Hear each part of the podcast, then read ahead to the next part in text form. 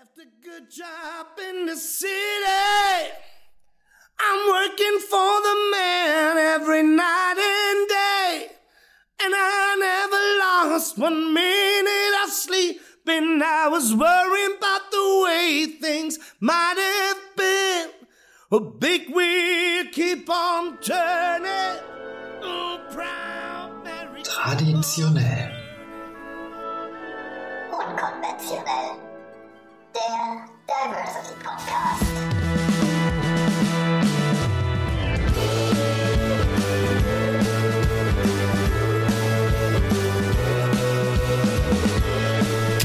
Hallo und willkommen zu einer neuen Folge von Traditionell Unkonventionell, dem einzig wahren Diversity Podcast.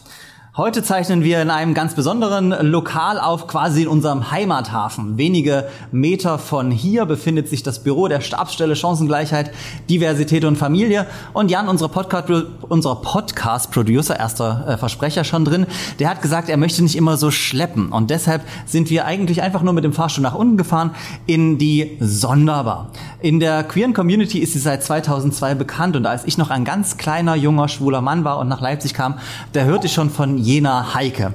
Ein kleiner Traum von mir war hier immer mal aufzuzeichnen und nicht nur zu trinken. Und heute kann ich beides miteinander verbinden. Aufzeichnen und trinken. Äh, Von daher freue ich mich sehr, dass ich auch einen ganz besonderen Gast heute einladen konnte. Nach unserem queeren Adel Irina Schlauch, nach der wunderbaren Moderatorin und Filmemacherin Nadia Kailuli oder aber auch nach Maxi Pichelmeier, unserem TikTok-Star, haben wir ein echtes Multitalent für uns gewinnen konnten. Aus dem Leipziger Vorort Berlin zu uns gekommen ist der Theater- und Filmschauspieler, Synchronsprecher und Kolumnenautor Daniel Zillmann. Ich freue mich, dass du da bist. Hallo Daniel. Ja, hallo. Vielen Dank für die Einladung. Aus Berlin bist du heute zu uns gekommen. Ja. Ähm, warst du eigentlich schon mal in Leipzig? Ich war schon mal in Leipzig. Ich habe hier vor zwei Jahren, war ich zum Beispiel, also ich war öfter in Leipzig. Ich habe hier vor zwei Jahren als Vorband von Lying gespielt. Als King Mummy, weil ich mache auch Musik. Und dann ähm, haben die, die haben uns gefragt, äh, also mich und meine Partnerin Lucy van Ork, die auch meine Produzentin ist, ähm, ob wir mit auf Tour gehen wollen. Wir hatten aber noch gar nicht, wir hatten noch keine Band zusammen und auch irgendwie noch keine ähm, 100% fertigen Songs, aber wir haben gesagt, wir machen es trotzdem. Die Songs, äh, die, die, die Chance, die gibt's, die Songs, Chance geht schon los. Das fängt gut Die, an. äh, äh, die kommt nicht so schnell nochmal. Und da waren wir unter anderem in Leipzig in der einen Halle da. Äh, die war total toll. In der einen Halle, die total toll war, davon haben wir mehrere. Das kann ich ja noch mal googeln später in der Pause noch mal nachreichen.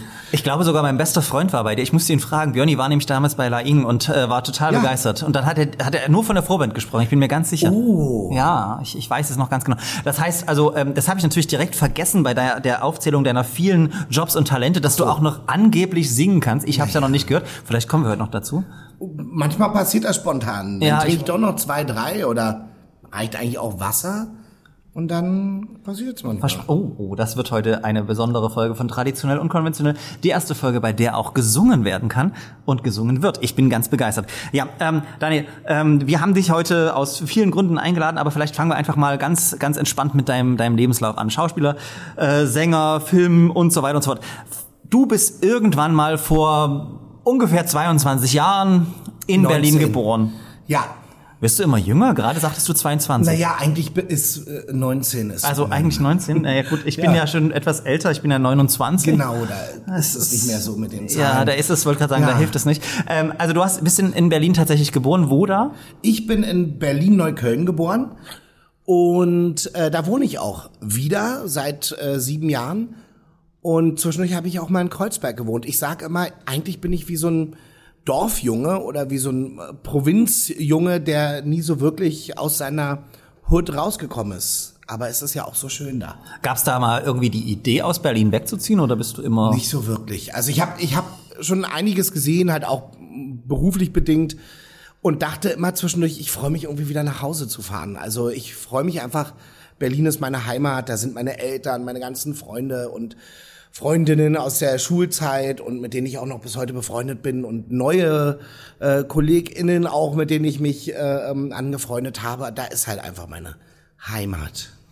Aber wenn du dir eine zweite Stadt aussuchen müsstest, du kannst jetzt nicht mehr in Berlin wohnen, wohin würdest du in Deutschland ziehen? Natürlich nach Leipzig. Oh, was für ein Zufall. Also wir haben natürlich vorher nicht drüber geredet, aber du hast vollkommen recht. Ja. Ähm, gibt's Ich, war, ich habe auch mal hier in der Gegend gedreht, in Bad Düben. Das ist ja nicht weit von hier. naja, das ist ja hier Pampa vor Leipzig. Bad Düben, Ja, Heide, Heidespa und Aber so. da habe ich sechs Wochen verbracht. Da haben wir NVA gedreht von Leander Hausmann. Ja. Und da waren wir in einem Hotel.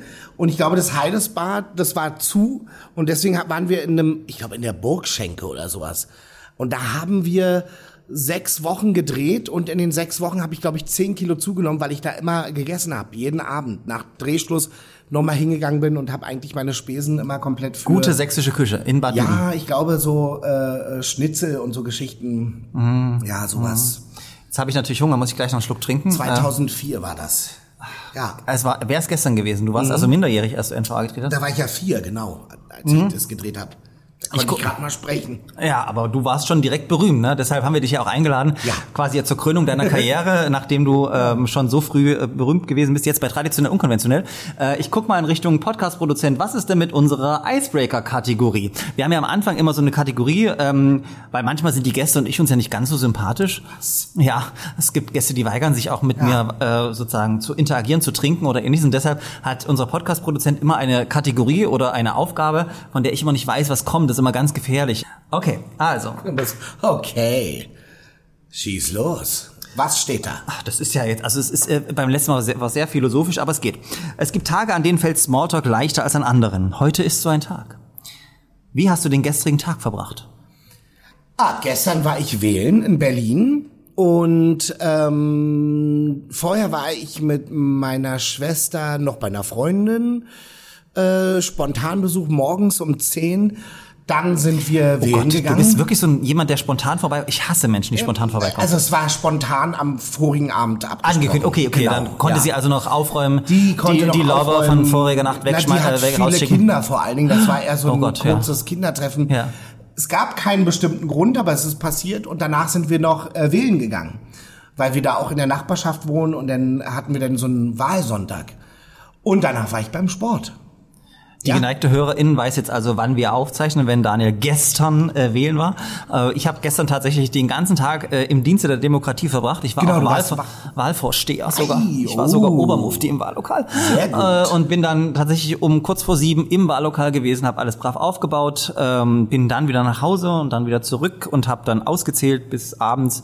Und das mache ich schon seit ein paar Jahren und das ist eigentlich auch also irgendwie ziemlich traurig. Hätte ich ein Privatleben wie du, aber nein, äh, ich, ich mache das tatsächlich gern, weil ich äh, im, in der Nachbarschaft immer äh, unterwegs bin und du lernst unglaublich viele Leute dann nochmal kennen, die Ja. bei dir im Haus wohnen. Das ist spannend. Das habe ich aber gestern auch erlebt. Bei Ja. mir zum Beispiel mein Späti-Besitzer Dr. Billy, den kenne ich eh schon, da habe ich auch schon Konzerte gemacht im Späti und auch äh, schon Musikvideos gedreht.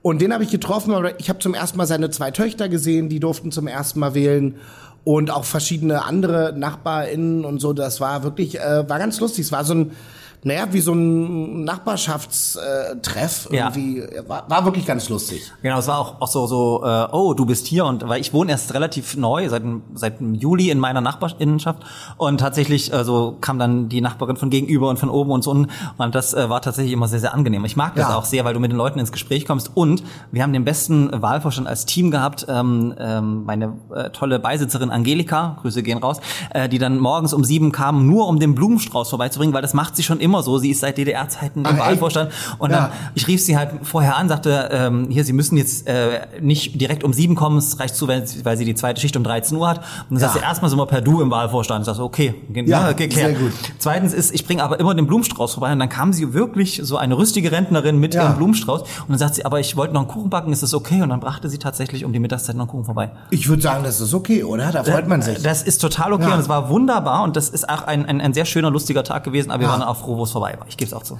Vielen Dank äh, für unsere erste Auftaktkategorie, Jan. Kommen wir Gut. zurück äh, zu dir, Daniel. Ja. Also, du bist also als kleiner Daniel äh, in dem äh, kleinen äh, Westberlin sozusagen. Äh, Die Insel Westberlin. Die Insel Westberlin. Kennt, Ja. kennt man, habe ich schon mal von gehört, ne? Da, da bist du dann äh, geboren, äh, geschlüpft und äh, aufgewachsen. Wie war Ja. das so auf deinem Dorf? Also ich bin in eine wirklich sehr liebende Familie äh, gekommen, also äh, geboren worden.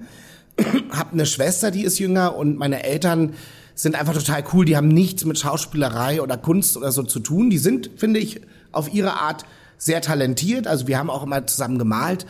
Und die haben sich aber ein bisschen, glaube ich, gewundert, dass ihre Kinder so, ähm, so künstlich, äh, äh künstlich, Kü- künstlerisch. künstlich, künstlich, künstlerisch äh, ähm, kreativ sind und wirklich ähm, so Sachen machen, die sie so als Hobby ansehen. Und irgendwann bin ich aber zu meinen Eltern gegangen mit 14 und habe gesagt, äh, das ist aber kein Hobby. Äh, ich brauche jetzt eine Agentin. Es war auch irgendwie wichtig, dass es eine Agentin war. Ich habe keine Ahnung, woher ich das damals hatte. Ich glaube, ich habe das irgendwo mal gesehen in einem Film. Und dann habe ich gesagt, ich werde Schauspieler, weil ich hatte mal eine Aufführung in der dritten Klasse, da habe ich den König gespielt.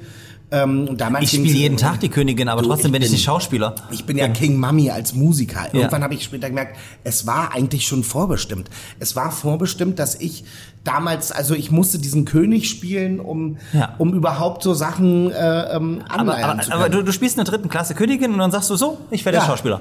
Und, da war, und damals ging es ja auch nur darum, äh, wer kann laut sprechen und wer kann Text auswendig lernen. Und darin war ich gut. Ich konnte Gedichte auswendig lernen. Ich hatte kein Problem, vor der Klasse zu reden.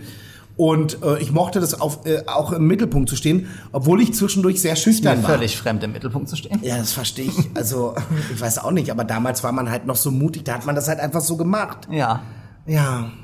Naja, und dann habe ich ähm, gemerkt, irgendwie kann ich das und habe auch später gemerkt, ich kann auch nichts anderes, also singen noch, bisschen malen und zeichnen, aber das war's dann auch schon. Und dann habe ich gemerkt, ja, dann muss ich damit auch, also das haben meine Eltern gesagt, da musst du damit aber auch Geld verdienen, also so.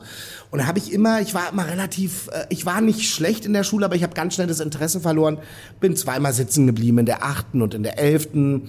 Die Also Lehrer das heißt, Gymnasium hast du besucht? Gymnasium und ja. die Lehrer haben mir irgendwann nahegelegt, du, du solltest jetzt einfach mal äh, vielleicht deiner Berufung nachgehen.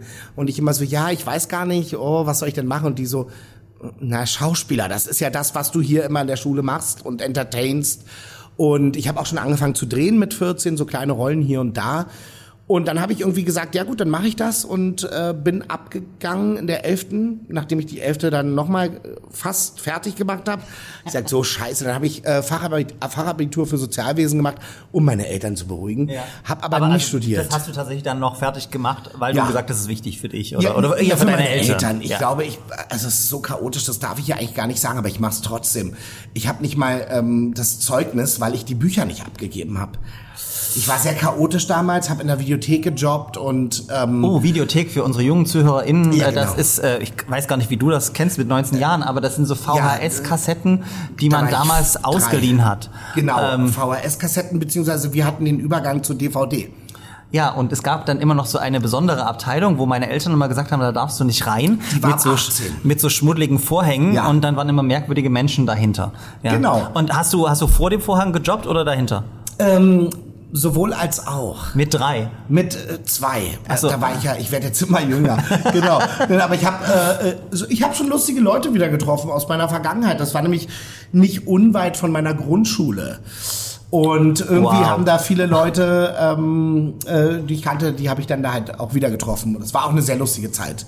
Aber das heißt, dann hast du trotzdem dein Fachabi gemacht und dann Ja. hast du, aber nur um deine Eltern zu beruhigen und zu sagen, okay, Um du hast irgendwie sowas. Mein Lehrer meinte auch irgendwann zu mir, Herr Zillmann, also, nee, der hat mich eigentlich immer geduzt und Herr Zillmann genannt. Der meinte, Herr Zillmann, du musst jetzt öfter kommen, sonst kriegst du das jetzt hier nicht von uns, du kriegst das nicht geschenkt.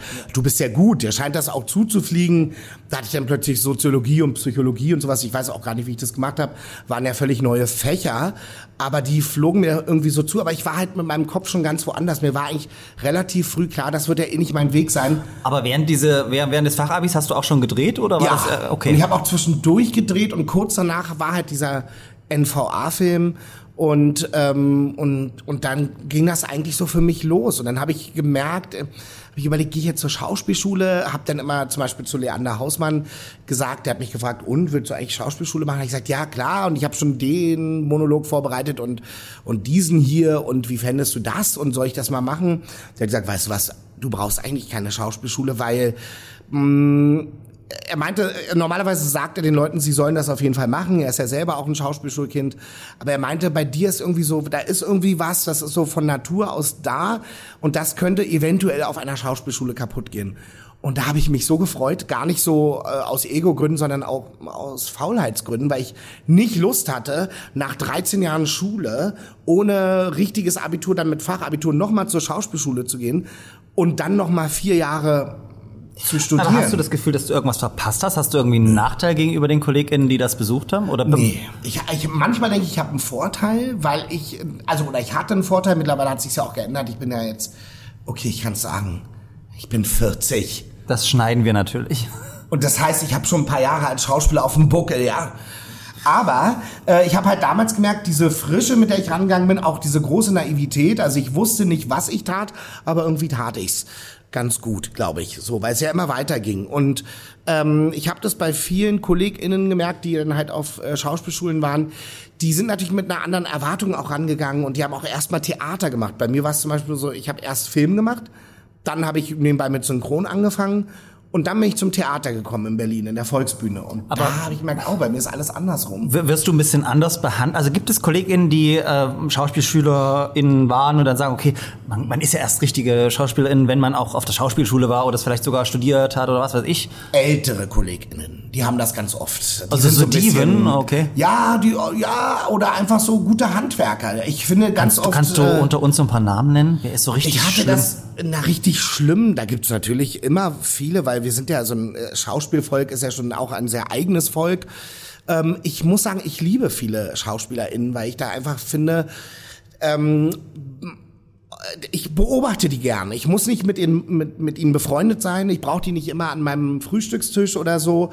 Aber an einem, einem netten Kneipenabend oder sowas ist ganz gut, äh, an so einem Abend äh, solche Leute manchmal dabei zu haben, weil es gibt immer lustige Geschichten. Du bist der Frage wunderbar ausgewichen, total wertschätzen, hast Ja, aber ja. trotzdem nichts beantwortet. Naja, ich habe schon so einige Bitches erlebt, sowohl als auch. Ähm, und ich muss sagen, manchmal finde ich das auch also völlig legitim. Und man, manchmal ist das halt so egoman, dass ich denke, meine Güte. Okay, ich weiß, dann, dann, Namen dann hören, aber nein, wir machen es jetzt mal ganz positiv in, in, in diesen, beim Thema Namen. Ähm, Ja.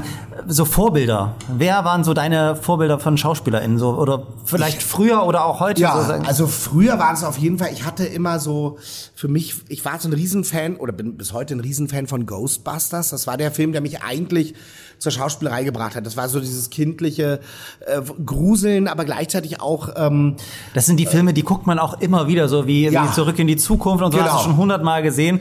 Die Ja. Mhm. Special Effects sind der Hammer, aber tatsächlich, ja, das sind so Filme, die... Und der altert auch gut, muss ich sagen. Ja, also. Ghostbusters ist im, nach wie vor mein absoluter Lieblingsfilm. Klar, ich habe halt eine Geschichte mit ihm. Ich sage auch, das ist der Film, äh, der mich zur Schauspielerei gebracht hat. Weil ich das damals gesehen habe, ich war so ein Stubenhocker und saß so mit, ja, als Kind bis zu meinem 14., 15. Lebensjahr eigentlich viel in meinem Zimmer und habe Filme geguckt und gezeichnet, wie so ein Nerd eigentlich, also so Comics gezeichnet und mich so ein bisschen abgeschottet von der Außenwelt. Obwohl ich in der Schule beliebt war und so was. Ich wollte aber niemanden privat noch treffen. Das war mir schon genug. Also da war, musste ich mich ausruhen und halt so den schönen Dingen widmen. Also da habe ich halt Filme geguckt und ich glaube Ghostbusters, irgendwann habe ich mal eine Strichliste geführt. Ich glaube, den hatte ich irgendwann über 700 Mal gesehen. Okay. Und ähm, ab einmal im Jahr kommt es auch vor, dass der wieder kommt. Also egal. Aber der hatte mich äh, ebenfalls inspiriert und ich wollte Filme machen. Ich äh, wollte in so eine Welt eintauchen. Ich habe mir vorgestellt, wie das so ist. Und durch diesen Film habe ich zum Beispiel Bill Murray äh, sehr lieben gelernt. Aber auch, ähm, und das war dann so eine Verkettung, also so äh, über Bill Murray. Und damals gab es noch nicht das Internet. Man musste wirklich in alten Büchern, die man irgendwo am Bahnhof gefunden hat, durch Zufall, weil man wusste ja nicht, wo es, das große Buch über Ghostbusters, dann habe ich geguckt, ah, der hat mit dem gespielt, dann habe ich das recherchiert, bin in die Videothek oder mein Vater ist in die Videothek, ich stand immer vor der Scheibe, habe gesagt, der Film und da irgendwelche Sachen musste der mir dann immer mitbringen. Dann habe ich die geguckt oder in den Fernsehzeitschriften studiert, wann was kommt, also das ist richtig nerdy. Und dann habe ich aber mit 16 irgendwann gemerkt, auch man kann auch rausgehen als Jugendlicher und so ein bisschen auch mal Party machen. Da hat sich meine Mutter sehr gefreut, die hatte sich schon Sorgen, Sorgen gemacht, dass du zu Hause zu dass viel... ja. ich immer zu Hause sitze. Und, ähm, und ich, heute würde ich sagen, ich treffe so viele KollegInnen, die mich so inspirieren. Wenn ich manchmal mit denen arbeite, ähm, wenn ich denke, wow, wie machen die das? Aber da als, als kleiner Daniel, das war Bill Ja. Murray, gab's noch, gab's deutsche SchauspielerInnen, die dich inspiriert haben oder war das eher tatsächlich so? Nö. Also damals nicht. Heute würde ich sagen, gibt's viele, die ich, also ich gucke auch aus einem anderen Winkel drauf, aber das, damals haben mich deutsche Filme einfach nicht interessiert. Deutsches Fernsehen, klar, ich bin auch groß geworden mit, mit so deutschem Fernsehen und da fand ich viele irgendwie gemütlich. Ich fand es immer gemütlich, dann die Gesichter zu sehen, aber es war nicht so, dass ich gedacht habe, bam, da ist jetzt irgendwie was in mir entfacht. Das habe ich dann später, als Aber ich wie, wie stehst du zu diesen großen äh, deutschen Film- und Fernsehdiven? Weil die finde ich immer beeindruckend. Ich durfte mal mit Senta Berger Ja. arbeiten, also als kleiner Künstlerbetreuer, aber ich fand sie, das ist für mich so eine Frau, die hat so eine eine unglaubliche Aura Ja, und die ist, da- die, die ist, ist, weil ich, sie fragte dann, woher kennen Sie mich denn eigentlich? Und ich sagte, naja, ich habe klassisch gesehen, das haben Sie moderiert und ich fand das mal ganz Ah. toll. Und da sagt, oh, das gucken Sie und Sie sind das, und das ist so eine Frau, die ausstrahlt. Und diese großen Ja. Diven, die finde ich, ich würde sie nicht als Idole bezeichnen, aber schon, ich, ich finde die bewundernswert, die Ausstrahlung der Frauen. Absolut, das habe ich auch immer gehabt. Und zum Beispiel Senta Berger ist natürlich, ich bin ihr nie persönlich begegnet. Wir waren mal in, im selben Film äh, von Helmut Dietl Zettel. Mhm. Und ich dachte mal, oh Gott, wenn ich die mal treffe, man begegnet sich ja auch manchmal, obwohl man keine Szenen zusammen hat, in der Maske, Garderobe oder so, weil der Drehtag so gelegt ist. Aber da war ich immer ganz aufgeregt. Und ich dachte, wenn ich die treffe, bin ich bestimmt so klein mit Hut. Also so, weil Das, das bist du auch automatisch. Ich hatte beim ersten Semperopernball in Dresden hat sie moderiert und da war ich Künstlerbetreuer. Ja. Und das war so meine Erfahrung. Ich war, ich war äh, vermutlich zehn oder so, also nicht, Ja, ja. ist das ja schon eine Weile, kann man ja googeln, wann Ja. der erste Semperopernball war. Und ich sagte dann so, Frau Berger, der Regisseur sagt, Sie müssen jetzt auf die Bühne kommen und so weiter. Und sie sagt so, wissen Sie, Herr Teichert, ich bin noch nicht fertig mit meiner Vorbereitung. Die werden nicht ohne mich anfangen. Und Ja. es war so eine Live-Übertragung Ja, vom MDR. Ja. Und es war so großartig, weil sie, sie kam dann, sie war total nett und dann ging sie auf die Bühne, war on point, hatte eine Ausstrahlung und sie war im Backstage auch total entspannt. Ihr Mann war auch dabei Ja. und das war, oh, Na, ich liebe diese Mischung aus großer Diva und Entspanntheit. Ja. Die dann auch richtig, also Diva ist immer so negativ besetzt, aber ich finde, das ist ja eigentlich, ich meine, Göttin, es ist eigentlich, es ist eigentlich was total Tolles, was Umwerfendes.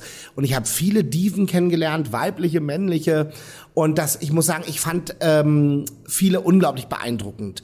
Auch eine, die sehr verschrien ist manchmal, als sehr zickig.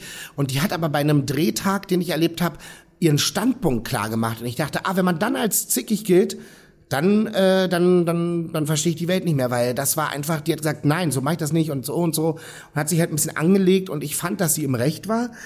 Und sie ist halt irgendwann ein bisschen ausgerastet, meine Güte, aber irgendwann rastet man halt auch aus. Kommen wir, kommen wir zurück zu, zu deiner äh, Karriere. Ähm, du hast ja gesagt, dass, dass, dass äh, sozusagen äh, der kleine Daniel hat sein Fachabitur gemacht, hat schon vorher gedreht und äh, bei dir war es anders als bei anderen SchauspielerInnen, weil du gingst direkt zum Film. Wie darf ich mir das vorstellen? Hast du dann gesagt, also, Mama, ich brauche eine Agentin. Das war ja, Ja, klar, ja. dass du eine Agentin brauchst. Ja. Und die hat dann den Film klar gemacht, dann kam gleich NVA oder wie lief das eigentlich? Nein, das war schon, lief ein paar Jahre davor. Also ich sage immer, die Schule habe ich so nebenbei gemacht, aber mein Fokus lag halt immer darauf, wo ist das nächste Casting und damals ähm, ich war relativ früh dann so eine Jugendagentur und die hat mich dann irgendwann immer nach Potsdam geschickt. Das war eine weite Reise für mich. Ich habe gesagt, da fahre ich alleine hin, bin dann mit der S-Bahn da irgendwie hingefahren mit 14, 15, 16 und habe dann so mit 16 auch wirklich angefangen mit Sprechrollen. Also mit 14 habe ich, glaube ich, das erste Mal gedreht. Mit 16 ging es aber los, dass meine Rollen auch wirklich ein bisschen wichtiger waren für die, für die Handlung. Und das war für mich so ein Training und so ein Kennenlernen, Reinschnuppern. Für mich war aber die Filmwelt natürlich immer was Großes. Vor allem, wenn du als Kind aus der aus der, klar, aus der, zwar aus der Großstadt, aber aus, aus Rudow oder Neukölln kommst, dann ist für dich Potsdam plötzlich so schon die weite Welt, weil da ist Babelsberg, da sind die Studios, da stehen die alten Kulissen und dann sind ja die ganzen CasterInnen und, und da, ähm, wird produziert und ich bin da immer hingefahren und war eigentlich immer so aufgeregt vor den Castings, weil das für mich immer das mein ganzes Leben bedeutete. Das hieß, ich fahre da hin und dadurch bekommt mein Leben jetzt einen Sinn. Und das war ja in der Realität dann oft nicht so. Ich habe dann irgendwelche kleinen äh, süßen Rollen gespielt. Ich habe neulich mal wieder was gesehen, das lief in der Wiederholung. Ähm, der Film hieß Die Friseuse und der Millionär. Und das war, ich fand mich damals Kennen wir so alle, schlecht. kennen wir ja, natürlich ein alle. großer Hit auf RTL damals gewesen. Ah, okay. Aber den habe ich, da hatte ich so eine kleine Rolle so als als so ein fieser Straßengang-Anführer und ich habe mich damals so geschämt, weil ich auch in der Pubertät steckte, mein eigener Körper. Ich fand mich selber strange. Ich fand alles, was mir passiert, strange. Und dann spiele ich plötzlich so jemand, der so hingeht und so ein Bully ist und so einen kleinen Jungen irgendwie ärgert. Und ich weiß noch, dass ich damals sagte, das war ganz, ganz mies. Und da habe ich es mir hinterher angeguckt und gesagt, nö, eigentlich fand ich es ganz gut. Aber tatsächlich ist es, ist es ja schon so, also wie, wie, wie lief das dann mit deinem ersten großen Film? Anruf über die Agentur. Ja, so ganz langweilig. Das ist Agentur, keine. da haben wir damals noch ein bisschen gekämpft. Das war ja NVA, da Ja. weiß ich noch, da hat dann die Cast, also wir haben mich irgendwann vorgeschlagen, weil ich für so Wie, viele. wie, Moment mal, wir haben mich irgendwann vorgeschlagen. Wir Ja. schlagen uns auch die ganze Zeit Ja. vor, aber wir sind immer noch nicht aber ich Bundespräsidentin. saß so nah an der Quelle, weil so. ich für ganz viele SchauspielerInnen, die dort Casting hatten, für diesen Film äh, gecastet wurden und ich war in einem Coaching-Programm, das war quasi die einzige Form der Schauspielschule, die ich gemacht habe, ein Coaching bei Christiane Kupfer, ein Schauspielcoach in, ähm, in, in Berlin. Und die hat diese ganzen Leute trainiert, die dort vorgesprochen haben. Und ich habe immer eine bestimmte Rolle, den Mischke, den habe ich immer äh, äh, angespielt quasi, als sie den Text geübt haben, als sie äh, naja, die Szenen geprobt haben, war ich der und ich konnte den Text irgendwann auswendig. Und es war eine ganz knackige Szene mit viel Text auch auch für die Rolle. Und dann bin ich, ähm, und dann haben, hat mein Schauspielcoach Christiane Kupfer irgendwann gesagt, du sag mal, du kannst die Rolle in- und auswendig, du müsstest da jetzt, warum bist du da nicht eingeladen beim Casting? Da habe ich damals meine Agentin angerufen, meinte, du, ich glaube, die, ich soll mal, wir sollten mal da anrufen. Dann rief meine Agentin bei der Casterin an, Simone Bär, die dann sagte, ja, den schlag ich ja die ganze Zeit vor. Ich finde auch, der würde passen, aber ähm, Leander sieht ihn nicht in dem Film. Sorry, Leander, aber das muss ich jetzt einfach so erzählen. Du hast mich erstmal nicht gesehen in dem Film. Und dann hat sie gesagt, aber weißt du was, weißt du was, wisst ihr was, wir, wir laden ihn jetzt ein, wir casten ihn heimlich. Und ich dann so, wow, okay, da habe hab ich mir so ein Unterhemd angezogen, weil das an so einer Kaserne spielte, NVA halt, und hatte so Requisiten mitgebracht, so ein Schnitzel, weil ich da so ein Schnitzel gebraten habe auf einem Bügeleisen in der Casting-Szene. Und dann äh, bin ich da angekommen, habe das gespielt und dann meinten die hinterher so, ja, einfach auch so ganz nüchtern, das zeigen wir ihm jetzt, hab glaube ich zweimal durchgemacht und dann zeigen wir ihm jetzt melden wir uns bei dir. Ich so, ja, okay, bin raus und dachte, so richtig gut war es jetzt irgendwie nicht, auch strange. Und eine Woche später habe ich die Einladung bekommen, ich soll zu dem richtigen Casting kommen. Leander will dich doch sehen. Und dann kam ich da an und dann war das eins der krassesten und besten Castings ever, weil das war sehr intensiv. Ich musste ganz viele Sachen machen und er hat mich einfach ausprobiert. Und andere hätten auch Angst bekommen, aber dafür war ich bereit, komischerweise. Okay, jetzt machst du uns neugierig. Was musstest du machen, wovor andere Angst Er haben? hat, er hat gesagt, pass, äh, er, er, hat ja so eine Art, wenn man ihn jetzt nicht kennt, dann könnte man auch ein bisschen Schiss vor ihm kriegen. Und ich war damals halt junge äh, vier, Plus, 23, jetzt sage ich's. Okay, ich war damals 23. also, da, da, da, er Ach ist so. so, so eine Person, die- wo, wovor Genau, du da Angst könnte man auch mal Angst haben. Der taxiert einen mit den Blicken und der ist, man merkt, er ist sehr sensibel und unheimlich kreativ. Und der hat mich so genommen und da funktioniere ich gut, wenn es um so kreative Prozesse geht. Weil er hat gesagt, pass auf, deine Rolle ist ja so und so und die Szene möchte ich am Ende spielen, ich möchte erstmal mit dir improvisieren. Ich so, okay. Und da waren auch ganz viele Kollegen im Raum, also junge Männer, die schon besetzt waren für die anderen Rollen, die mussten quasi für mich anspielen.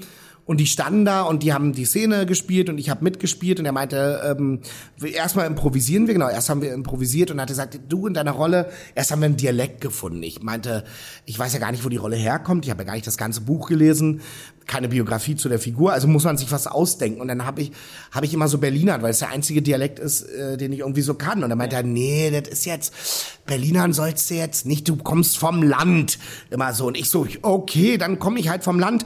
Meinte, ja, und jetzt machst du mal ein bisschen so, äh, hier so ein bisschen was, irgendwas. Und dann habe ich mir irgendwas, ich weiß nicht mehr was, ich habe dann irgendwann so gesprochen und die Stimme ging gleich so hoch und habe immer so geredet. Also eigentlich berlinerisch, als würde ich berlinerisch äh, reden, eigentlich und versuchen Hochdeutsch zu reden.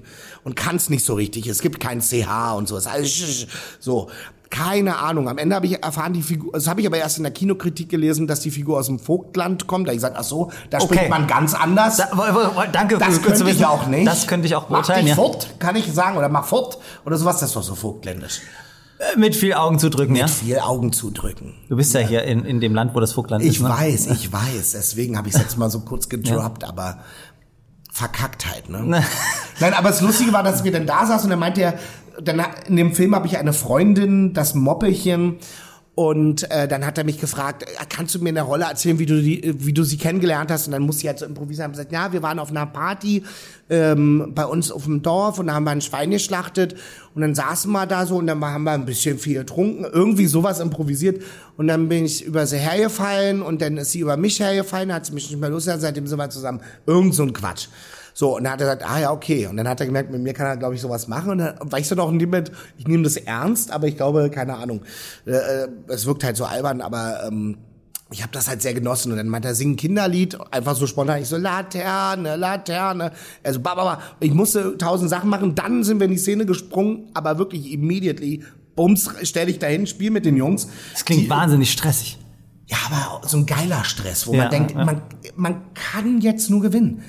Wer soll diese Situation, wer soll so ein Ja. Casting äh, überstehen einfach so. Also muss man sich da reinwerfen. Und das mache ich dann. Bei aller Faulheit, die ich manchmal habe, kann ich mich dann in solche Sachen reinwerfen und da brenne ich dann. Aber auch. wie lange ging das ganze Casting so? Eine Stunde. Eine Stunde, okay. Ja. Und danach warst du tot? Danach war ich tot. Ich habe auch am Ende Tränen gehabt, weil die Szene war eigentlich sehr tragisch. Und am Ende weine ich. Ich weiß noch, ich habe noch zwei, drei Stühle im Raum rumgeworfen. Die armen Kollegen, die da vielleicht zur Seite springen mussten. Sorry. Aber ähm, ja, das war wirklich, äh, das war sehr ähm, intens. Und das war aber cool. Und ich fand für mich, habe ich gemerkt, okay, mit solchen Situationen kann ich super umgehen.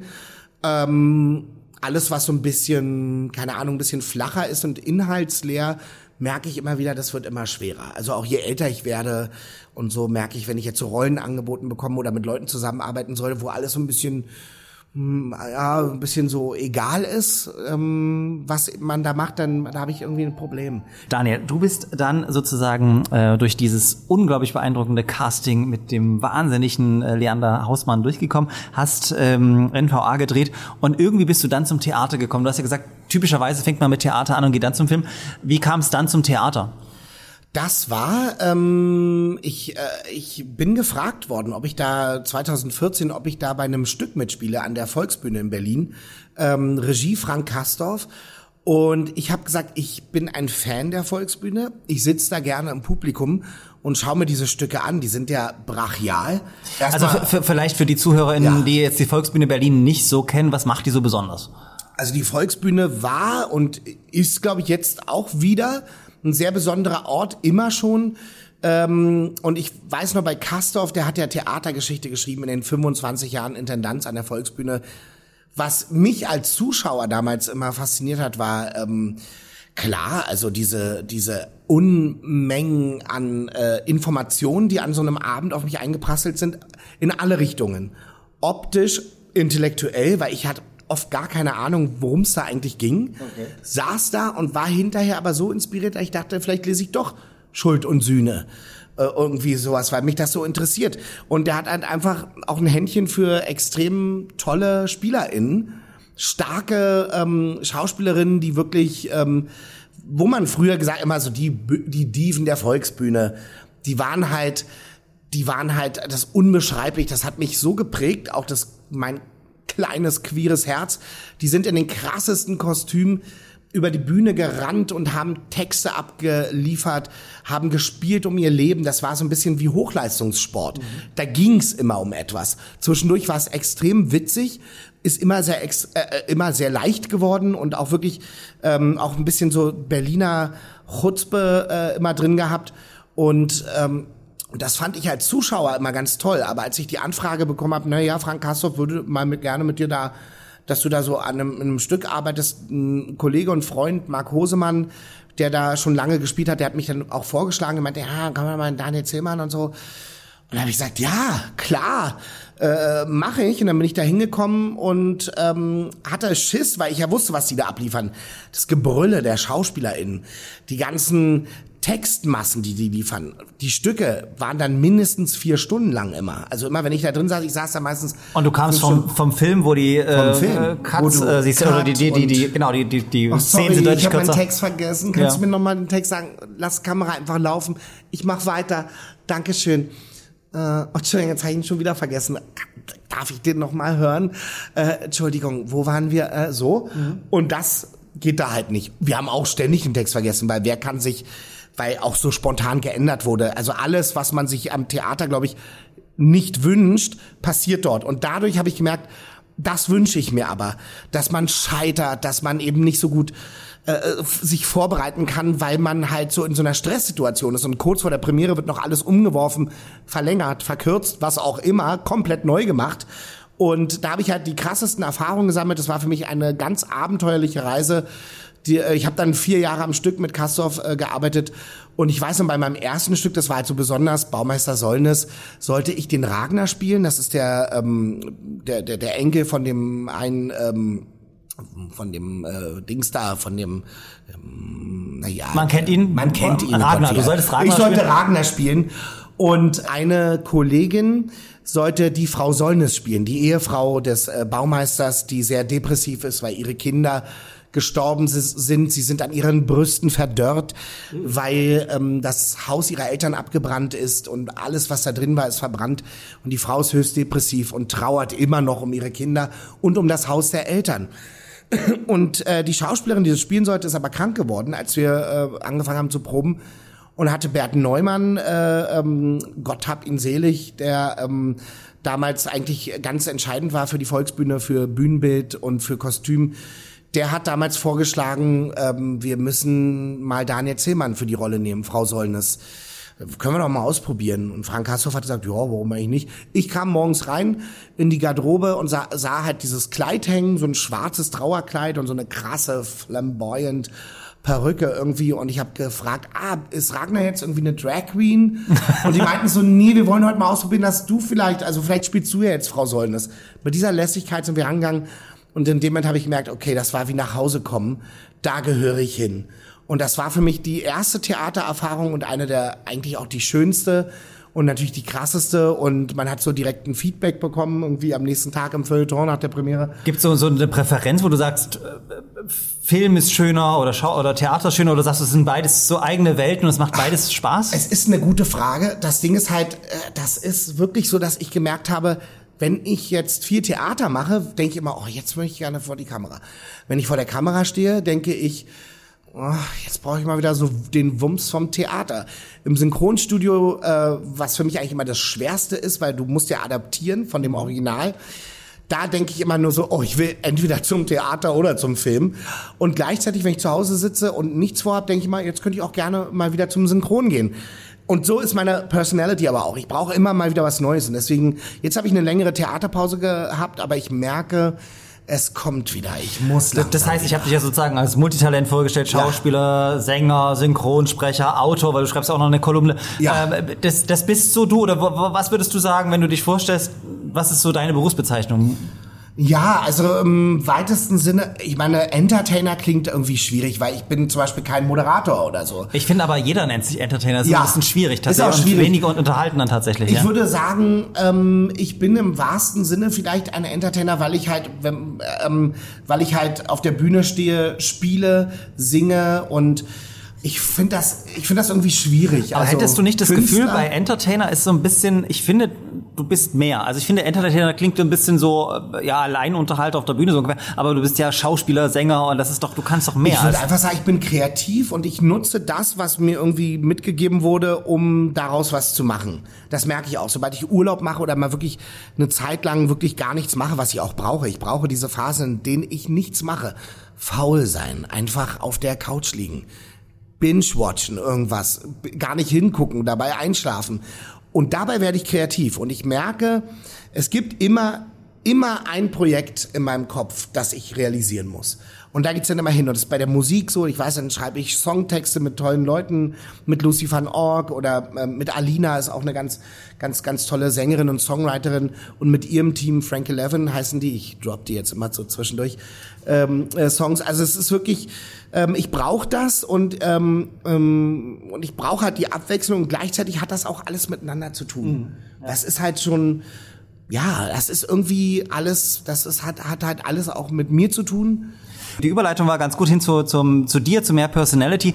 Ähm, du hast vorhin auch schon gesagt, dein kleines queeres Herz äh, schluckt da ein bisschen höher. Und das ist sozusagen ähm, der Übergang, den ich gerne wählen würde.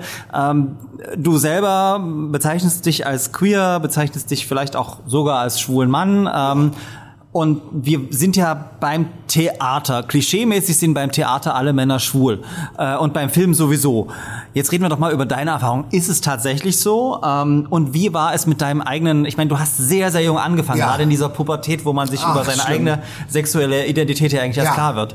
Ich glaube, das war Teil meiner, meines Spätzündertums auch und meines mich immer so zurückhalten, weil ich doch mit 16 gemerkt habe, wenn ich mich jetzt so oute, da wusste ich ja selber, also klar, man selber, das äh, kennt sich schon um einiges besser, aber wie weit ich jetzt was nach außen tragen soll, äh, ich glaube, da war ich noch nicht mal von den Eltern geoutet, als ich angefangen habe zu drehen. Ich merkte aber, dass ich das, dass das schon eine andere Welt ist und ich habe gehofft in meiner Theatergruppe, in der ich damals gespielt, gespielt habe, da war eigentlich, das war ein relativ queeres Ensemble, jetzt auch nochmal im Rückblick irgendwie so für die 90er. Da waren wir ziemlich progressiv für diese ähm, 2000er Neuköllner, wolltest du sagen, 2000. Ähm, die 2010er. Ja. Da Ja. war, als ich jugendlich war, in dieser Theatergruppe Artgenossen und Tape Angels. Ich war in zwei Gruppen, ne? Also nicht, dass sich hier jemand vergessen fühlt. Nein, aber irgendwie, da fühlte ich mich nicht als Exot, ne? Also, und ich habe gemerkt beim Film, mh, klar, man hat immer so im Kostümdepartment, im Make-up-Hair-Department so immer so ein bisschen so, so ganz nach dem Klischee, da gibt's immer queere Leute irgendwie oder ähm, irgendwie sowas und das wird dann auch immer so akzeptiert von so einer, auch in der Filmbubble, weil der macht ja das Kostüm und der muss dann halt auch so und so sein und so äh, oder die Haare und die Frisuren und, und Make-up und und da habe ich gemerkt, wow, das ist schon so extrem so in so Schubladen.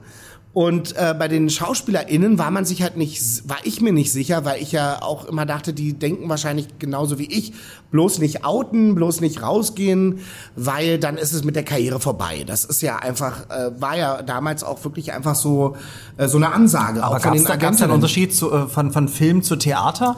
Also als ich beim Theater war, da war ich ja auch schon längst irgendwie geoutet, beziehungsweise das heißt, ich habe mich nie irgendwie so krass in einem Statement geoutet, außer jetzt bei Act Out noch mal so im Dazu im, kommen wir erst später. Dazu kommen wir später, aber ich habe eigentlich immer gedacht, ich bin, ich bin einfach gerne authentisch, beziehungsweise, ach Gott, das klingt so blöd. Eigentlich hasse ich dieses Wort Authentizität, weil es auch schwer ist auszusprechen. Aber ähm, ich finde eigentlich, was ist authentisch und was nicht. Also ich habe immer gemerkt, ich möchte mich nicht mit so Dingen aufhalten, wie bin ich und welche Layer von mir dürfen, darf ich nicht zeigen, damit ich auch möglichst gut Ja. ankomme oder weiterkomme. Und ich sage, das bremst mich, das bremst mich. Ich muss äh, darüber gar nicht nachdenken dürfen. Das kann ich total nachvollziehen, wobei ich das super spannend finde, wenn man so, wenn du erzählst, was du gemacht hast. So von, Ja. von vornherein war für der Quaka, du warst Schauspieler. Wenn ich das auf meine eigene Vita reproduziere, dass ich sage, okay, ähm, ich war im Klassikchor, ich war in Sport eine Niete und dann kamen die Klischees, habe eine Musical AG gegründet mit Freunden.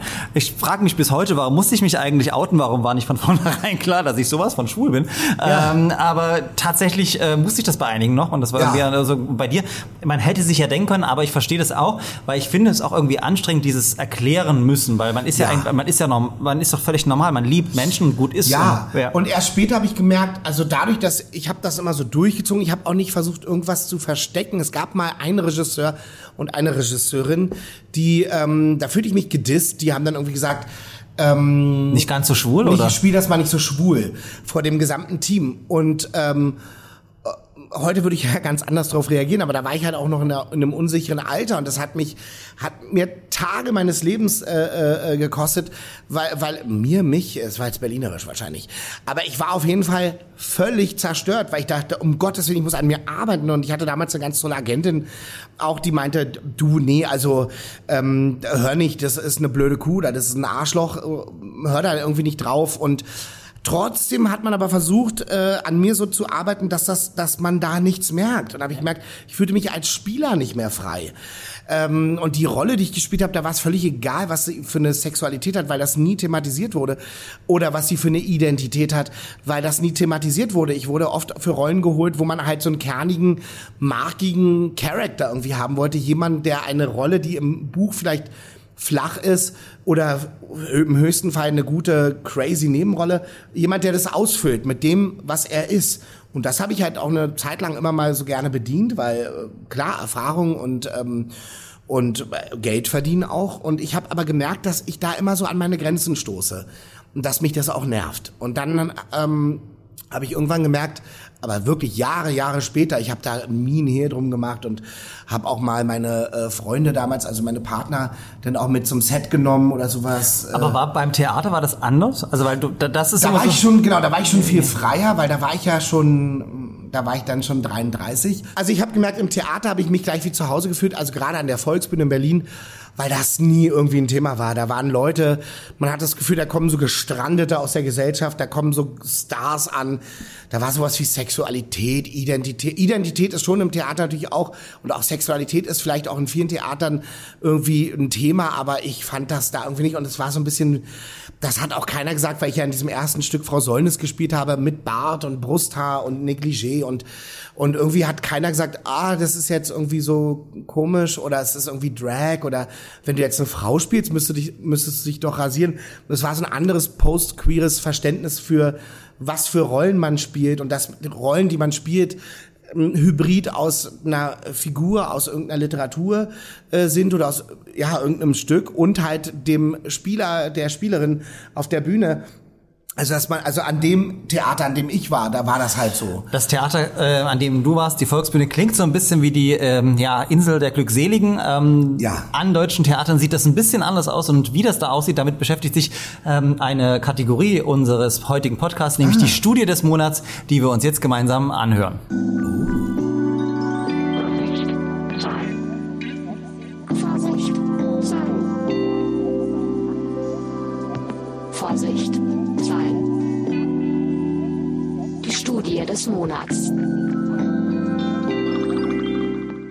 Herzlich willkommen.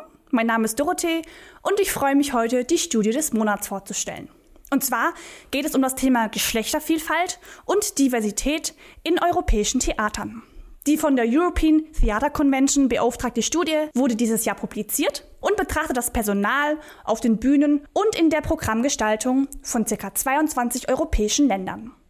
Die Ergebnisse dabei von mehr als 4000 befragten Teilnehmerinnen sind ganz schön spannend, denn die Mehrheit der befragten Personen in den Spitzenpositionen sind weiß, cisgender, heterosexuell und haben keine Behinderung. Deutlich wird hier besonders, dass Menschen mit Minderheitenhintergrund häufig in prekären Arbeitsbedingungen arbeiten und auch weniger künstlerische Positionen innehaben. So finden sich nicht heterosexuelle Personen meist in künstlerischen und kreativen Berufen wieder, wie zum Beispiel der Maske, dem Friseurwesen oder auch dem Kostüm, während nicht weiße Personen, nicht binäre Personen und Menschen mit Behinderung eher in administrativen oder auch technischen Funktionen arbeiten. Und wie wir es uns denken können, sind in den prestigeträchtigen Positionen wie dem Dramaturgen, dem Regisseur oder auch dem Choreografen überwiegend Männer beschäftigt. Die Slowakei und auch Luxemburg haben hierbei die höchste Männerquote, während Deutschland und Frankreich sie versuchen eher egalitäre Länder zu sein in dieser Hinsicht. Die Programmgestaltung, und dabei muss ich sagen, dass ca. 650 Programme in europäischen Theatern angeschaut wurden, haben gezeigt, dass die Teams und die Produktion umso vielfältiger sind, je diverser die Managementfunktionen, also zum Beispiel die Theaterleitung oder auch die künstliche Leitung, aufgestellt sind. Und dies wirkt sich dann im Umkehrschluss auch auf die Besetzung aus und auf die Unterstützung von Menschen mit Minderheitenhintergrund. Hier ist also noch viel zu tun und es stellt sich die Frage, ob vielleicht eine Art von Quote, ähnlich der Frauenquote, eine Option wäre. Oder ob man sagt, hm, das Theater sollte nicht in dieser Art und Weise politisiert werden. Es bleibt spannend und ich bedanke mich ganz herzlich fürs Zuhören. Damit zurück ins Studio. Die Studie des Monats. Traditionell, unkonventionell, der wissenschaftsnahe Podcast. Das war die Studie des Monats, präsentiert von der wunderbaren Dorothee aus dem Team der Stabstelle Chancengleichheit, Diversität und Familie. Daniel, das, was wir gerade gehört haben, ist ja sozusagen so ein bisschen repräsentativ über europäische Theater. Du hast von deinem Theater gesprochen, wo das offensichtlich ein bisschen anders war. Oder hast du auch ähnliche Erfahrungen gemacht, dass gerade wenn wir über diese, diese Berufsfelder reden, wo queere Menschen sichtbar sind, ja, also. Ja, also ich fand auch immer, dass genau eben queere Menschen, äh, also dass die Sichtbarkeit der queeren Menschen extrem eingeschränkt ist und dass halt ja auch immer gesagt wird, ähm, bei uns, wir sind alle so offen, wir sind so divers und aber Betroffene ganz oft gesagt haben, äh, naja, nicht so wirklich. Und ich finde das, mir ist aufgefallen, egal in welchen Kreisen man ist, und Theater sind ja auch oft progressive, auch eigentlich linke Kreise, Künstlerkreise, dass immer, wenn man den Leuten dort irgendwie hinpiekst, ähm, wo es vielleicht wehtut, also gerade äh, cis, weiße, heteromänner, die denken, sie sind extrem äh, tolerant, liberal, aufgeklärt oder woke, ähm, dass die aber sich irgendwann so auf den Schlips, Schlips getreten fühlen, wenn man denen sagt, sorry, da stimmt noch was irgendwie nicht. Aber wie sind deine Erfahrungen? Hast du tatsächlich mal einen queeren DramaturgInnen kennengelernt, Regisseurin, Intendantin oder ist das alles so dieses cis-weiß-hetero und dann stattdessen in der Maske, im Kostüm, äh, beim, bei der Frisur? Ähm, also teilweise äh, sowohl das eine als auch das andere, aber ich habe schon gerade bei den jungen äh, Menschen ähm, findet das jetzt, also bei den, bei den jungen ähm, Leuten, die am Theater sind, da findet das halt, findet das häufiger statt, klingt, klingt auch so komisch. Aber da ist es so, da gucke ich jetzt hin, zum Beispiel, ich weiß noch, im letzten Jahr in der Volksbühne, wir hatten äh, einige junge Dram äh, DramaturgInnen zum Beispiel, wo ich dachte, ah, wow, so stelle ich mir das vor. Oder auch Regisseure, Regisseurinnen, Reg äh, also so, wo ich dachte, ah, das ist so, man hat so Hoffnungen so ein bisschen, aber wenn man so zurückschaut und, und oder sich Leute anguckt, die halt schon länger dabei sind und auch mehr Macht haben und mehr Einfluss haben, da lässt es halt einfach noch zu wünschen übrig. Man will ja denen auch nichts wegnehmen, wenn die gut sind und weiß ich was. Aber man könnte eine Struktur schaffen, in der man sagt, wir legen das von Anfang an so fest, dass man so und sowas macht, wie es ja auch im Beitrag gesagt wurde. Wie eine Quote ähm, klingt immer so ein bisschen unsexy, klingt eigentlich auch, Quote wird ja auch ähm, fast schon mit Zensur gleichgestellt. In, in, in vielen Gesprächen. Im künstlerischen Bereich ist es immer sehr, sehr Ich finde, es, umstritten, es ja. ist ein ganz schmaler Grad, weil ich weiß, wenn man das jetzt ansprechen würde, führt man das jetzt so ein, oder das wird ja auch besprochen oft, ähm, dass man da oft auf Widerstand stößt und den kann ich teilweise aus empathischen, empirischen äh, Empathiegründen nachvollziehen, da ich sage ja, aber ehrlich gesagt, wir befinden uns jetzt in der Zeit, in der man hin und her äh, drückt. Ja, das passiert ja auch. Also wir müssen einfach mal ein bisschen radikaler in die eine Richtung gehen. Ja, aber ich finde tatsächlich über das Thema Quote sollte man noch ein bisschen mehr nachdenken. Es ist immer sehr defizitär diskutiert. Aber wenn wir Extrem. über, über, über Film und Fernsehen reden, ähm, dann kann man das auch ganz praktisch machen. Warum müssen queere Rollen äh, von heterosexuellen Schauspielern Genau. dargestellt werden? Es gibt Trans-Schauspielerinnen, es gibt schwule Schauspieler, es gibt äh, lesbische Schauspielerinnen und äh, das ist immer so die Erfahrung, dass ganz viel von heterosexuellen SchauspielerInnen Ja. dargestellt wird. da Das verstehe ich, auch, überhaupt ja, Da nicht. hatte ich auch wirklich einen Hals immer. Ich meine, das ist ja dieses Thema und das wird jetzt so oft zitiert und mir ging das damals schon so, man sieht Brokeback Mountain, dann guckt man sich hinterher Oh, die ja, Oscars wow. an und sagt, wow, da spielen hetero Crazy, äh, hetero äh, Schauspieler äh, äh, spielen dann plötzlich schwule Charaktere und das ist die krasse Leistung, weil sowas zu spielen ist krass. Dann denke ich mir im ersten Moment, ich fand die schauspielerische Leistung toll und oder fand einen schönen Film äh, oder einen traurigen Film und denke, ah, das bekommt aber so Nachgeschmack von, ich befinde mich jetzt in einem Umfeld oder ich bin jetzt Teil einer, einer Gruppierung, die halt irgendwie krass darstellbar ist. Wo ich denke, sag mal, äh, hallo? Ähm, ich finde, also das ist halt so, das, das, das hat mich halt immer schon, also immer schon krass aufgeregt, weil ich immer gedacht habe, es ist diese, diese Ungerechtigkeit von, du spielst jetzt das als Hetero, kriegst dann irgendwie einen, kriegst einen Oscar, kriegst einen Preis oder ähm, ich habe auch viele Kollegen gehabt, viele männliche äh, Cis-Kollegen, die wirklich äh, sich darauf gefreut haben. Oh, ich kann Schwulen spielen und dann haben sie sich immer so hingestellt und ich habe gesagt, sag mal, willst du uns verarschen? Also was soll das? ist das was ist das für Parodie? Ist das jetzt so Robin Williams, The Birdcage, was auch aus einer anderen Zeit kommt, was Ja. aus einem anderen Kontext ist und das auch da, Und vor allen Dingen, wir reden hier über schwule Männer, ja, weißt du, Genau. dann reden wir noch gar nicht über Trans-Person, äh, Person, ja. Oh. äh, Person of Color oder Queer, Pur- äh, äh, Queer Person of Color. Ja. Das ist halt sozusagen bei, bei, bei Post zum Beispiel, einer Serie bei Netflix, Ja. da läuft es deutlich besser, wo auch Absolut. tatsächlich ähm, authentisch gespielt wird, ja. Ja, wo man auch einfach denkt, es muss ja nicht, es muss, also am Ende soll es ja nicht so sein. Also das geht ja auch in den ganzen, zum Beispiel auch in der Act-Out-Bewegung, da kommen wir ja bestimmt dann auch noch drauf. Da sind wir jetzt gerade. Da sind wir schon mitten Drin. drin. Es geht ja, für, also ich kann immer nur für mich sprechen, aber ich stelle mir das so vor, es geht nicht darum, ähm, die Schauspielzunft äh, neu zu definieren. Es geht nicht darum, weil es ist klar, ein schauspielender Mensch spielt eine Rolle, die entweder mit ihm was zu tun hat oder nichts mit ihm zu tun hat. Er spielt diese Rolle und jeder schauspielende Mensch dürfte, sollte alles spielen dürfen. Jetzt, wo wir quasi sagen, Moment mal, hallo, äh, das war jetzt ganz lange so, dass du als schwuler, äh, schwuler Mann zum Beispiel keine Hetero-Rolle spielen konntest, weil der Redakteur, die Redakteurin beim Fernsehen dann gesagt hat oder die ProduzentInnen oder die CasterInnen schon von vornherein, das nimmt man ihm nicht ab, weil er ist ja schwul. Wir haben uns gesagt, Komisch, aber wir sind doch in einem Beruf, wo wir Figuren spielen, die nichts mit uns zu tun haben. Oder wenn man mal was, ne, aber wir spielen ja eine Rolle. Ich gehe ja nicht als Daniel Zillmann in den Tatort und erschieße jemanden oder sowas, ne? Also es ist so, das ist ja, ähm, Das ist es halt einfach nicht. Und jetzt ist aber sofort, jetzt, jetzt schreien wir quasi auf und sagen, stopp, äh, können wir mal kurz über eine Sache reden und sofort kommt Gegenwind, die, der dann halt sagt, äh, das geht aber nicht, das ist nicht differenziert genug. Jetzt nimmt man uns die queeren Rollen weg, aber wir als schauspielende Menschen sollten doch alles spielen dürfen. Sag ich, ah, now we're talking. Ja. Aber wirklich so. Aber dann gehen wir noch mal einen Schritt zurück. Du bist einer von, ich glaube, 184, 185 SchauspielerInnen, die sich äh, bei Act Out äh, beteiligt haben. Erstmal, was ist Act Out? Wie kam es dazu? Was ist euer Ziel? Ich habe einen Anruf bekommen von Karin Hanschewski. Die hat zusammen mit Godehard Giese ähm, ähm, äh, quasi die ganze Aktion initiiert und das ist relativ schnell eine, eine, eine Gruppe ge, äh, geworden, äh, also immer mehr Leute. Das war ja halt am Anfang noch im Geheimen und man, also nicht im Geheimen, aber es war halt einfach noch nicht offiziell.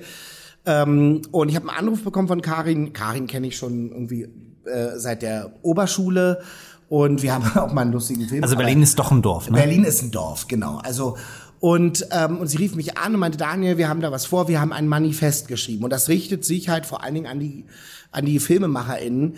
Ähm, und wir wollen halt in diesem Manifest quasi einfach mal genau über das reden, dass halt zum Beispiel unsere AgentInnen und so äh, dafür sorgen, dass wir oder uns raten, nicht mit unseren PartnerInnen ähm, über den roten Teppich zu gehen, das einfach geheim zu halten und bla bla bla. Das, was man einfach, wo man denkt, Leute, wir sind 2021 und da haben ja viele Leute gesagt, auch zu der Aktion, ist denn das noch nötig? Und man hat an so vielen Reaktionen gemerkt, ja, und es muss jetzt einmal ausgesprochen werden.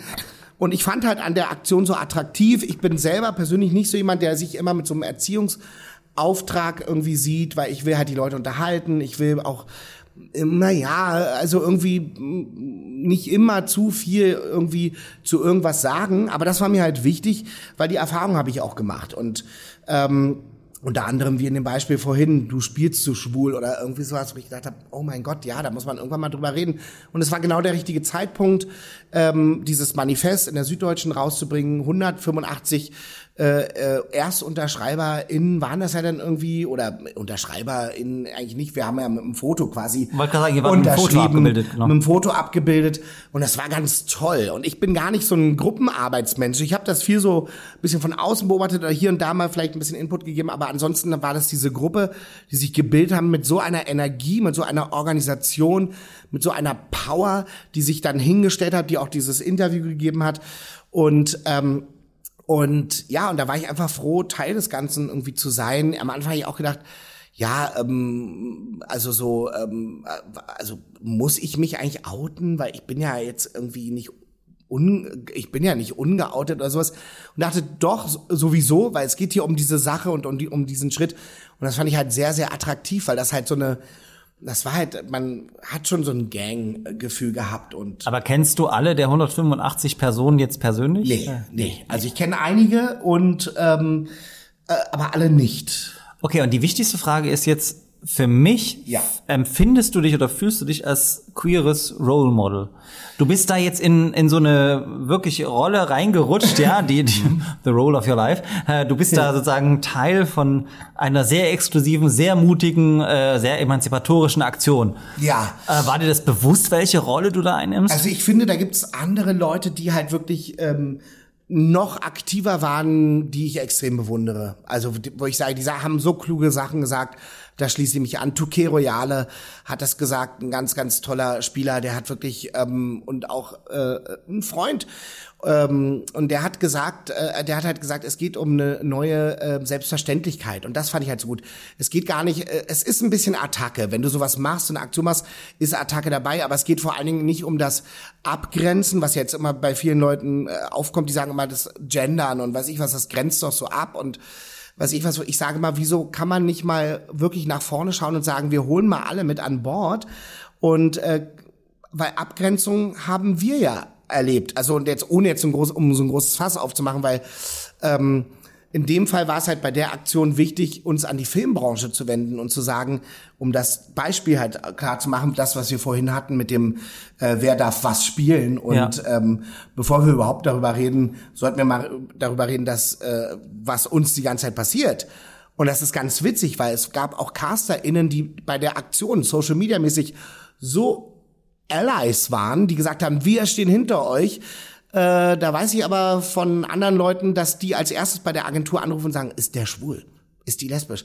Äh, war der mal ein Mann? Oder irgendwie sowas. Äh, war der mal, war der mal eine Frau? Also so, so ganz, Aber das, das bedeutet ja, dass du im, im Zweifelsfall, bevor du dich da hast ablichten lassen, schon auch Gedanken darüber hattest, sicherlich, ob das für deine Karriere hinderlich sein könnte. irgendwie nicht. Irgendwie nicht, weil Nee. du vorher schon so relativ Ja, natürlich. Irgendwie war das für mich äh, so der letzte Befreiungsschlag, wo ich sage, jetzt wird's einmal öffentlich gemacht, dann kann ich es auf Social Media posten. Und da habe ich eh immer nur Leute, die es immer gut mit mir meinen. Ich kriege immer selten Shitstorm, weil ich aber auch nicht so polarisiere, weil ich nicht so ein Troublemaker bin. Ja. Ich bin eher so ein Connector, glaube ich. Ähm, und, Merkt man hier gar nicht. Ja, nein, aber es ist so, ich, für mich ist das so, ähm, für mich war das natürlich an dem Tag, wo das denn rauskam, das war für alle aufregend. Ich saß im Zug auf dem Weg nach Tschechien und habe dann immer geguckt und dann ist das Internet immer ausgefallen und da gab es so viele tolle Reaktionen. Das ging ja weltweit. Der Hollywood Reporter hat darüber geschrieben. Aber was mir wichtiger war, wie reagiert unsere Branche? Und da waren echt viele Leute, die dann wirklich ähm, ähm, irgendwie neben uns standen oder und auch wirklich äh, gesagt und und Support gegeben haben und auch gesagt haben, wir sind bereit zu lernen, weil da geht's ja nicht nur um, um, um, um das, sondern es wird ja dann geht natürlich auch weiter, dann geht's natürlich auch um Inklusion und um äh, ja auch einfach so gendergerechte Sprache, auch neulich wie beim Du bist beim Schauspielpreis und ähm, und da wird nicht richtig gegendert und da werden Leute ausgeschlossen. Ähm, Wobei das eine interessante Frage ist. Dann gehen wir mal weg von, von, Ja. von Act Out. Was ist denn das richtige Gender? Ich finde das sehr toll, dass du hier sehr natürlich äh, Ja. geschlechtergerecht sprichst oder wie ich das aber finde. ich verkacke ganz oft, das muss ich dazu sagen. Weil ja, ich aber, auch aber, 40 aber ich glaube, das, das ist äh, ein, ein, eines der häufigsten Vorurteile, dass wir als SprachpolizistInnen unterwegs sind. Und ich sage immer, nee, ähm, letzten Endes geht es darum, um zu sensibilisieren und äh, zu sagen, es gibt ja auch nicht die richtige Form des Genders. Sternchen, Unterstrich, äh, Doppelpunkt, Binnen-I Ja. oder wie auch immer. Äh, Hauptsache, man ist sich bewusst, dass Sprache eine Wirkung hat. Und gerade du als Schauspieler Genau. weißt es natürlich äh, umso besser. Absolut. Ja? Und ich ja. kenne viele Leute, die machen das bewusst nicht und die werden das auch nicht machen. Die kann ich aber auch nicht bekehren. Aber ich finde es halt lustig, wenn ich es dann nebenbei Ja. immer mache. Und es tut nicht weh. Überraschung, nein, es tut Überraschung, es nicht tut, weh. wirklich nicht weh. SchauspielerInnen, RegisseurInnen zu sagen, ja. Oder Leute, die dann immer sagen, da wird unsere Sprache verhunzt, wo ich denke, wenn ich mir anhöre, wie ein Teil der Leute, die ich seit meiner Kindheit kenne, oder überhaupt wie die reden, und die sagen, na, das ist ja jetzt hier, wa, wa, wa, und das ist ja die Vergewaltigung der Sprache. Wo ich sage, erstmal, ihr redet auch nicht wie zu Goethes Zeiten. Äh, das ist einfach so. Die, die Sprache verändert sich. Und das ist ja wirklich was, wo man sagt, warum ist man dagegen, dass man Leute dazu holt? Also warum ist man dagegen, dass man gegen den Ausschluss ist? Also das verstehe ich halt nicht. Das verstehe ich auch nicht und vor allen Dingen, aber, aber es zeigt auch, wie wichtig Sprache ist, weil als wir hier an der Universität Leipzig 2013 aufgrund einer ja, Zeitungsente, kann man heutzutage Sommerloch-Thema, Guten Tag, Herr Professorin gemacht haben. Ähm, Ach, stimmt. Auf einmal hieß, ja, jemand muss irgendwie immer das, das generische Femininum verwenden, was nie stimmte. Ja. Ähm, dann haben die Männer gemerkt, wie, wie, wie exkludierend Sprache sein kann. Ja. Und auf einmal äh, stellst du fest, okay, Sprache hat doch eine Wirkung. Es ist nicht so, wenn man das generische Maskulinum benutzt, dass alle gemeint sind, äh, weil der, das generische Femininum im kompletten Umkehrschluss äh, schloss offensichtlich die Männer aus. Und trotzdem haben wir bis heute diese Diskussion. Und ich sage immer so, ich möchte einfach nur, wenn wir über bestimmte Ordnungen, Gesetze Ja. oder Regelungen reden, dass es alle mitnimmt. Absolut. Im Alltag heißt es ja nicht, dass wir, wenn jemand im Laden ist, die Person korrigieren oder auf dem Markt oder was weiß ich. Ja, natürlich, aber ich zum Beispiel in der Kolumne, die ich schreibe, da mache ich das auch und da habe ich auch immer, dann habe ich gedacht, oh Gott, äh, aber wie, wenn ich das jetzt aufschreibe, wie schreibe ich das am besten? Dann habe ich mir Google doch einfach. Ist auch die beste Antwort. Ich kann das von so vielen, äh, ich kann das auch selber äh, nicht hören, ähm, aber bei mir ist es ja auch gar nicht so umfangreich jetzt, aber ich merke, ich habe viele FreundInnen und sowas, wo ich einfach, äh, wo die- irgendwann, irgendwann so müde sind. Also zu allen möglichen Themen, die sagen, ich, ich bin jetzt nicht nur Spokesperson oder Ja. irgendwas und auch privat nicht Google einfach. Und ich denke, ja, das stimmt, es wurde mir auch gesagt, Daniel, Google einfach. Ich dachte, okay, sorry, du hast recht. Ja, Ja, wobei manchmal denke ich mir so, das ich versuche immer Spokesperson zu sein, aber es liegt auch Ja. an meinem Job als Gleichstellungsbeauftragter und Ja. äh, sozusagen Leiter einer Stabsstelle, die sich mit diesen ganzen Themenbereichen auseinandersetzt. Daniel, ähm, das war äh, super toll und ich würde jetzt ganz gern Ja. die berühmt-berüchtigte Überraschungskategorie. Ähm, guck mal, also in der Überraschungskategorie seht ihr, seht ihr ein Einhornlama ähm, und äh, ich äh, öffne die, den Umschlag. Es ist jedes Mal ein anderer Umschlag. Eure Jobs sind nicht gewöhnlich. Die fragen auch nicht unbedingt. Es geht wie immer zu überzeugen. Herzlich willkommen zu Hier will ich nicht arbeiten. Du darfst mir jetzt Fragen stellen und dann umgekehrt. Ziehe ein, nicht Ah ja. Also. Sie scheinen zu unerfahren für diesen Job zu sein. Meinen Sie nicht? Das ist eine interessante Frage, mit der ich sehr häufig äh, konfrontiert bin. Ich glaube aber, es kommt ja nicht auf äh, das Alter an, aber ich mache meinen Job als Gleichstellungsbeauftragter nun seit elf Jahren. Und ich denke, da ich einer der dienstältesten Gleichstellungsbeauftragten in ganz Deutschland bin, habe ich ausreichend Erfahrung mitgebracht, um diese Tätigkeit ausführen zu können. Überzeugt. Ja. Noch nicht. Noch nicht. Pass auf, es geht weiter. Alright. Wie finden Sie es, kritisiert zu werden? Ich hasse es. Das ist aber ganz schlecht bei einem Chef, der immer kritisiert. Nein, bei mir nicht. Wenn ich hier arbeite, haben Sie mich nicht zu kritisieren. Ich brauche meinen Freilauf, ich brauche meine Kreativität, ich brauche meinen Flow. Da möchte ich keine Kritik haben. Okay, ich habe Angst vor Ihnen, Sie bekommen den Job. Danke! Jetzt bin ich wieder dran. Und das macht mir Spaß. Weil man, ja. Gute Frage. Kommen wir zum nächsten Punkt. Also bisher haben Sie mich nicht überzeugt, aber wie wäre denn der Titel Ihrer Biografie? Zwischen Mensaessen und Kaviar. Das Leben eines Studierenden aus dem 21. Jahrhundert. Oh, nicht schlecht. Ja. Gut, gut. Wer mehr dazu wissen will, google mich. Ja.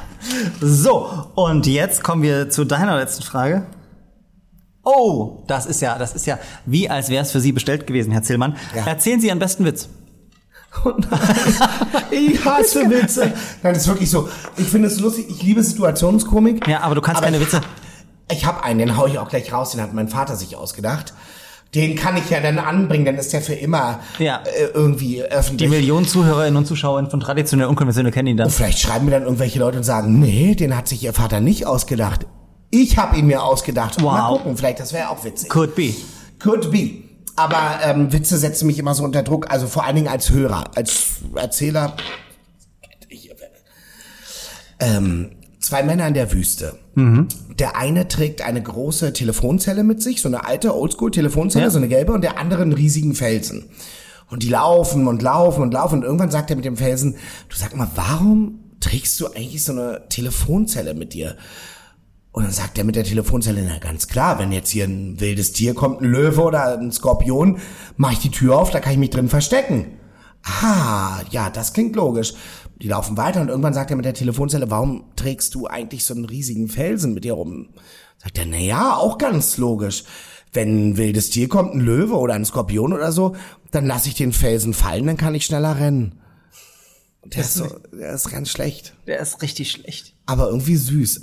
Mega süß. Aber die Leute wissen noch nicht mehr, was eine Telefonzelle ist. Ja, das und woher stimmt. weißt du, das muss ja von deinem Vater kommen, weil du bist ja jetzt quasi zwei Ja, und du weißt ja gar nicht mehr, was eine Telefonzelle ist, weil du Nein. hattest ja schon immer ein Smartphone. Genau, ich hatte immer schon ein Smartphone und ich, mein Vater hat mir das erklärt.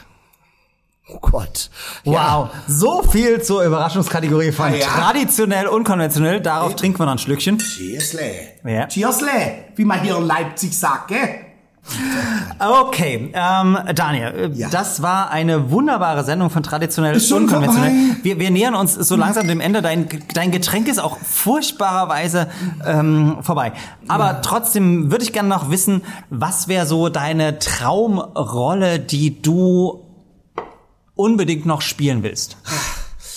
Es ist ganz schwierig, weil sich das immer ändert. Je nachdem, was man gespielt hat. Ich habe jetzt eine tolle Rolle gespielt in einem Märchenfilm und ich muss sagen, das war so eine Traumrolle.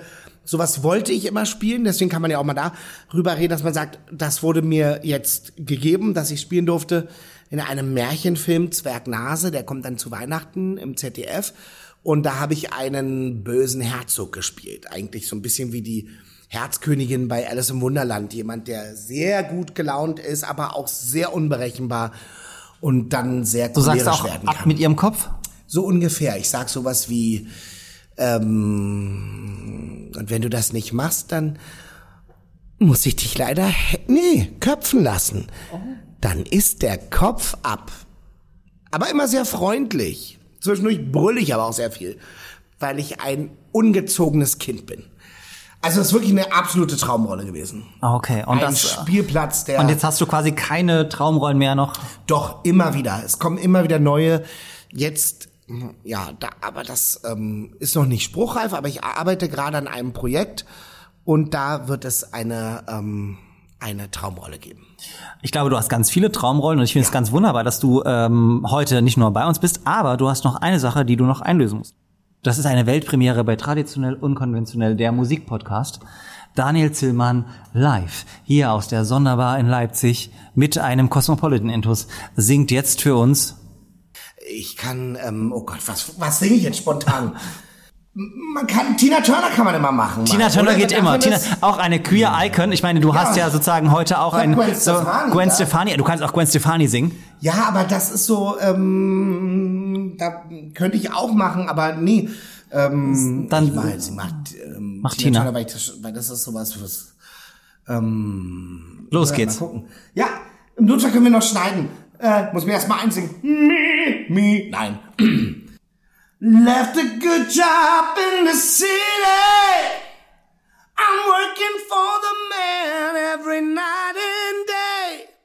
And I lost one minute of sleep. And I was worrying about the way things might have been.